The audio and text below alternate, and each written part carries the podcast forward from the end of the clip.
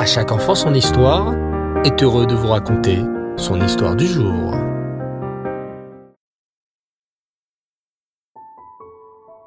Bonsoir les enfants et Reftov, j'espère que vous allez bien. Baou Hachem, très heureux de vous retrouver une nouvelle fois. Et ce soir, j'aimerais vous parler d'un très grand rave, un grand sadique, dont c'est la Iloula, ce soir, le 3 Rejvan. Ce rave, mes chers enfants, je suis sûr que si vous allez voir vos parents, en leur disant le nom de ce rave, vos parents vont vous dire tout de suite, ah, bien sûr que nous le connaissons. Quel grand rave c'était. Vous voulez connaître le nom de ce rave pour ensuite le répéter à vos parents et voir leur réaction? Eh bien, je vais vous dire comment s'appelait ce rave. Ce rave s'appelait Rav Ovadia Yosef. Oui, mes enfants, Rav Ovadia Yosef. Rav Ovadia Yosef fut un immense rave en Eret Israël, et il écrivit beaucoup de livres de Torah. Beaucoup de gens venaient le voir pour lui poser des questions, et Rav Ovadia Yosef prenait le temps de leur répondre. Depuis qu'il était tout petit, Rav Ovadia Yosef aimait étudier la Torah jour et nuit. Écoute plutôt cette belle histoire. Un matin, pendant la fête de Pessah, Rav Ovadia Yosef se réveilla avec des douleurs aux yeux. À cette époque, il était alors le grand rabbin d'Eret Israël.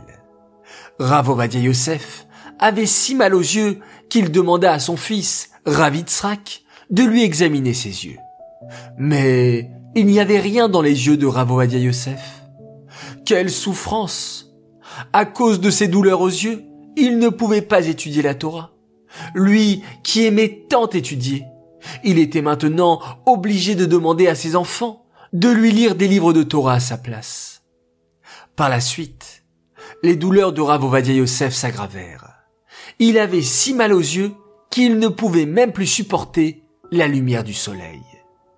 Quand Rav Ovadia Yosef venait à la choule, les gens faisaient attention à baisser la lumière. Il alla bien sûr consulter des médecins, et les médecins lui annoncèrent qu'il fallait l'opérer des yeux. Mais Rav Ovadia Yosef demanda l'avis de deux grands tzadikim, Baba Saleh et Rav Mordechai Sharabi. Et ces deux tzadikim lui annoncèrent une bonne nouvelle. Il n'y avait pas besoin de faire d'opération. Cette maladie des yeux allait partir très vite, mais pour cela, il fallait prier très fort, faire des téphilotes de tout son cœur. Rav Ovadia Yosef faisait très attention à toujours prier avec un minyan, avec dix juifs. Même lorsqu'il tomba malade, les élèves de Rav Ovadia Yosef organisèrent chez lui à la maison des téphilotes. Mais durant cette période difficile, il préféra rester seul chez lui le soir. Il priait longuement et intensément Hachem, afin qu'il lui redonne la lumière dans ses yeux. Il restait toute la nuit debout, dans un coin de la maison, et l'implorait, le cœur brisé, avec des pleurs déchirants. Il suppliait Hachem. Je t'en prie, Hachem, rends-moi la lumière de mes yeux, et éclaire-les de ta Torah. Sa femme, la rabbinite Margalite, se tenait près de lui et faisait la téfila avec lui.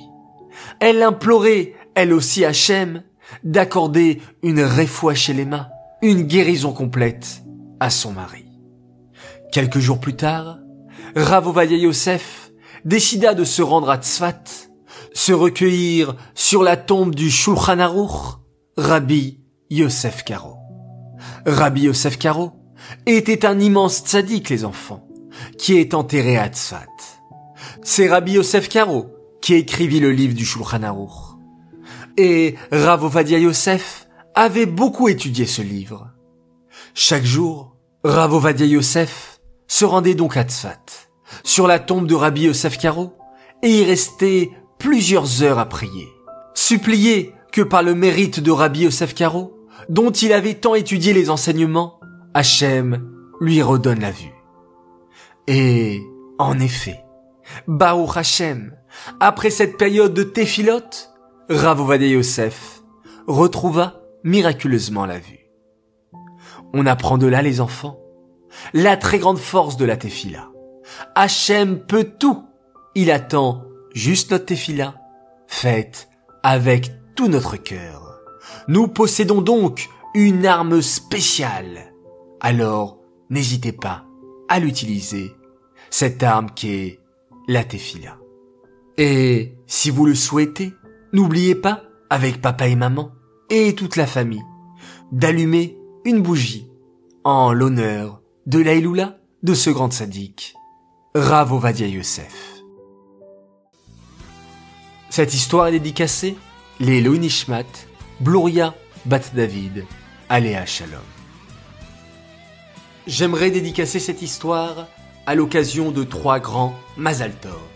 Alors tout d'abord un immense Mazal Tov et avec un peu de retard, mais beaucoup de cœur, à une belle princesse qui a fêté le lendemain des fêtes ses sept ans. Elle s'appelle Dvoralea Bueno. Que tu puisses toujours donner du nachat à tes parents et au rabbi on te souhaite beaucoup de bonheur, de santé, de joie et de réussite pour cette nouvelle année. On t'aime très fort de la part de papa et maman, de tes frères et tes sœurs, de tes papis et de tes mamies.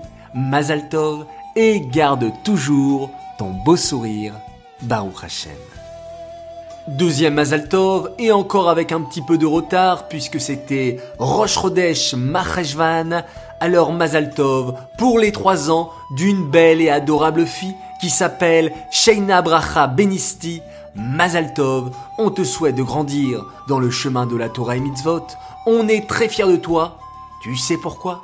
Car tu fais un Ahavat Israël exceptionnel avec ta petite sœur, Sarah Bella, on t'aime très très fort de la part de tes parents.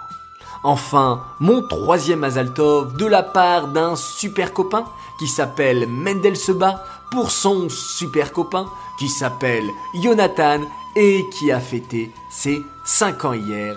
Mazaltov, Mazaltov. Les enfants, à tous, je vous souhaite une excellente soirée, une Laila Tov, très belle nuit, faites de beaux rêves, reposez-vous bien. On se retrouve Bezrat Hashem demain pour de nouvelles aventures et on se quitte en faisant un magnifique schéma Israël.